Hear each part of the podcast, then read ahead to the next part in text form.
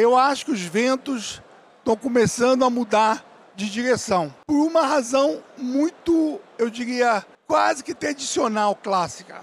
Todas as vezes que há um aperto das condições monetárias no mundo, a região sofre. O que significa o aperto das condições monetárias? Significa que os juros no mundo, que estavam em zero há décadas, começaram a subir.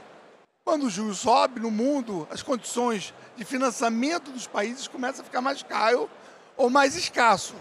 A afirmação que você ouviu é de um dos economistas mais respeitados do mundo, Ilan Goldfeld, diretor do Fundo Monetário Internacional, FMI, para o hemisfério ocidental e ex-presidente do Banco Central do Brasil. Ele foi um dos keynote speakers convidados do Febrabantec e falou sobre a desaceleração da economia mundial e dos problemas desafiadores que enfrentam as nações mais ricas. Também destacou as oportunidades que se abrem para o nosso país diante da crise global e de como devemos nos adaptar a um mundo em constante transformação. Mas, diante desse cenário de mudanças velozes, como o Brasil e a América Latina se posicionam? Eu sou Mona Dorf e neste podcast Febraban News a gente traz os destaques da palestra desse convidado especial sobre o atual cenário mundial. Ela aconteceu no encerramento do evento Febrabantec e foi apresentada pelo João Borges, diretor de comunicação da Febraban.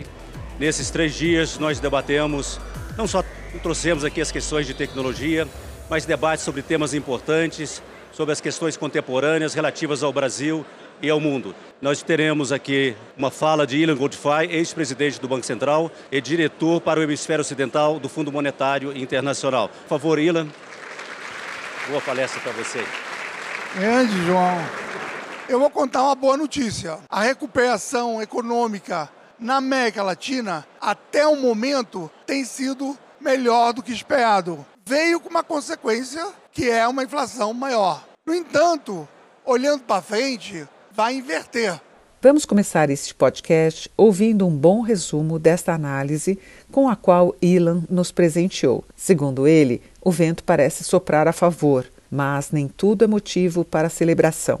Assim como em outras regiões, a inflação está em crescimento e as moedas locais estão se desvalorizando. Há a expectativa de que os bancos centrais tenham que reforçar o aperto fiscal que já vem promovendo, medida alinhada à de outras nações no mundo. O que fez os países estarem bem, na verdade, agora vai inverter. Nós vamos ter um aperto monetário, já está tendo, uma desaceleração global e as commodities que estavam dificultando a inflação, agora vão ajudar na inflação mas vão piorar a capacidade do tempo de troca dos países. Isso leva a ter uns desafios de política econômica que a gente tem que colocar. Esses são os cinco maiores países da América Latina. LA5.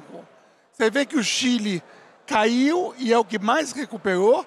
Logo depois a Colômbia, todos os dois países agora estão apertando a política por causa da inflação. Mas logo depois temos o Brasil e o o país que está demorando para voltar para o nível pré-pandemia, é o México.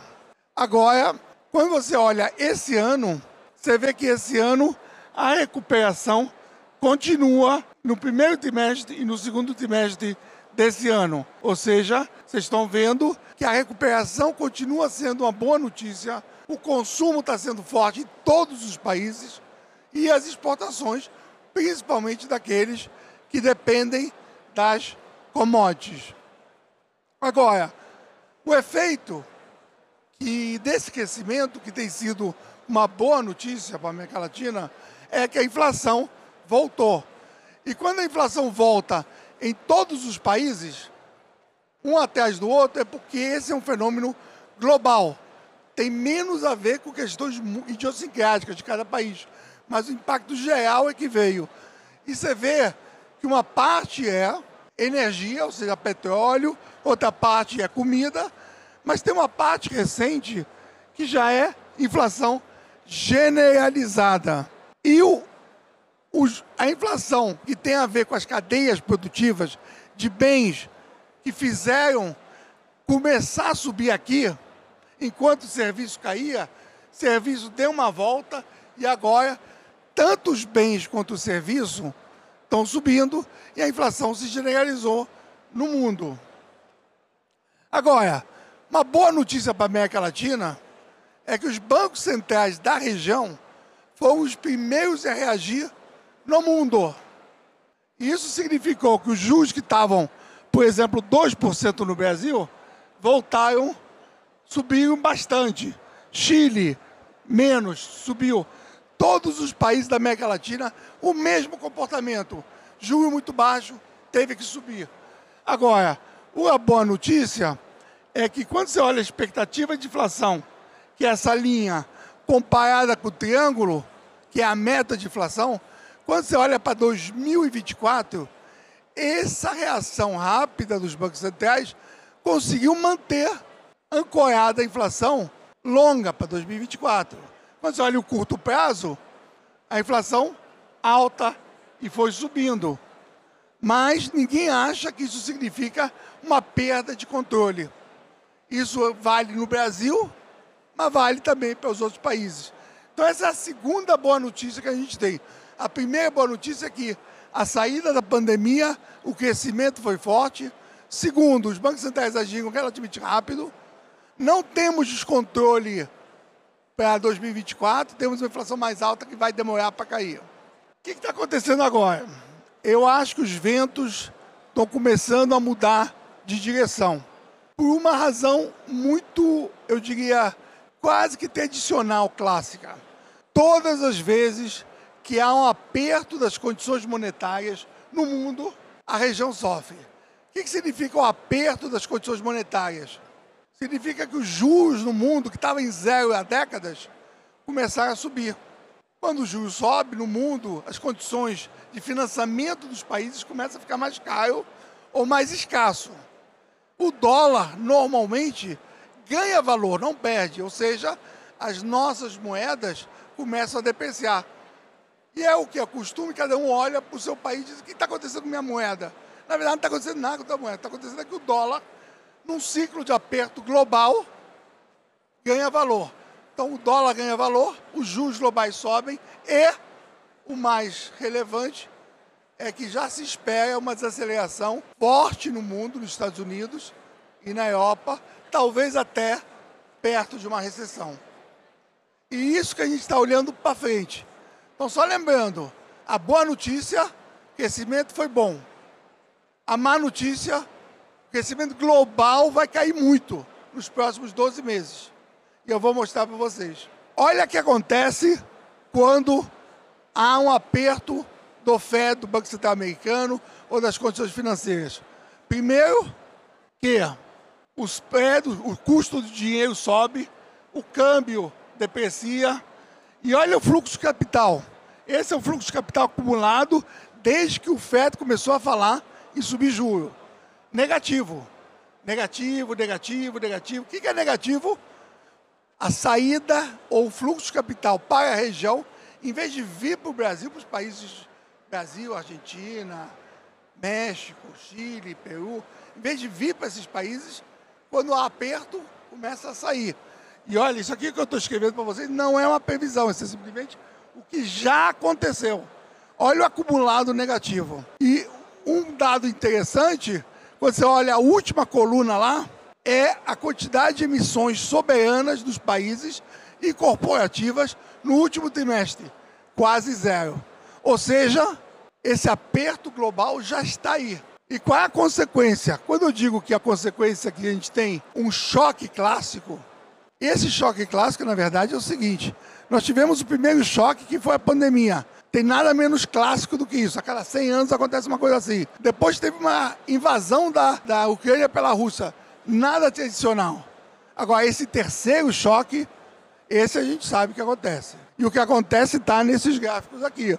Primeiro, as taxas de juros e o financiamento local, empréstimos, começam a ficar mais caros no país, dos países. Olha lá quanto. A cada 100 basis points, você sobe em média quase 1,5% aqui, ó. 150 basis points. A cada 100% de aumento de juros lá fora, aqui os juros sobem, aqui eu digo não Brasil só, na região 150 basis points. Além disso, você vê que o, logo no começo o risco Brasil, o risco da região, sobe só depois de alguns meses que ele estabiliza. Mas no começo ele sobe. E finalmente, e é o ponto principal, olhando para frente dos riscos, é que toda vez que você tem um aperto das condições monetárias nos Estados Unidos, você perde quase meio por cento do PIB. A boa notícia que eu comecei, que os países recuperaram, que estão crescendo.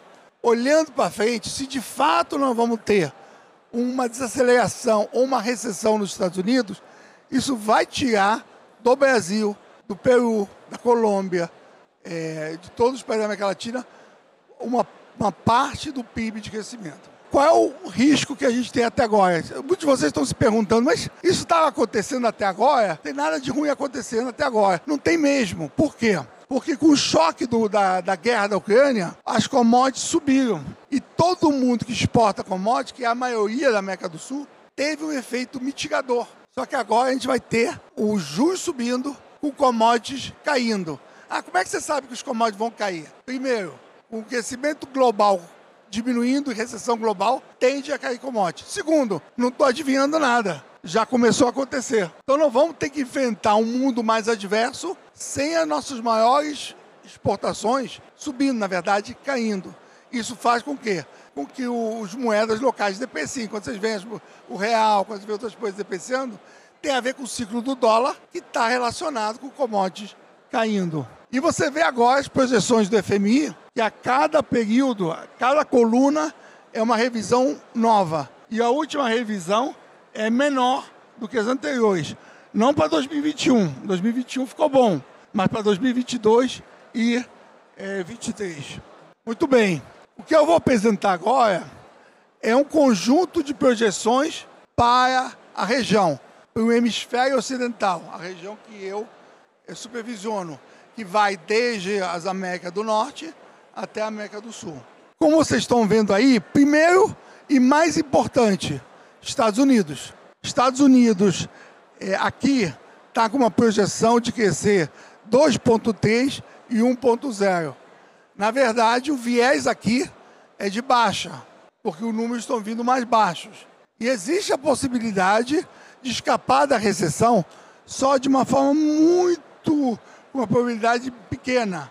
É possível que a gente tenha números negativos para os Estados Unidos. Canadá, a mesma coisa, números caindo. Vocês estão vendo que as últimas duas colunas são a diferença, o que foi o que mudou.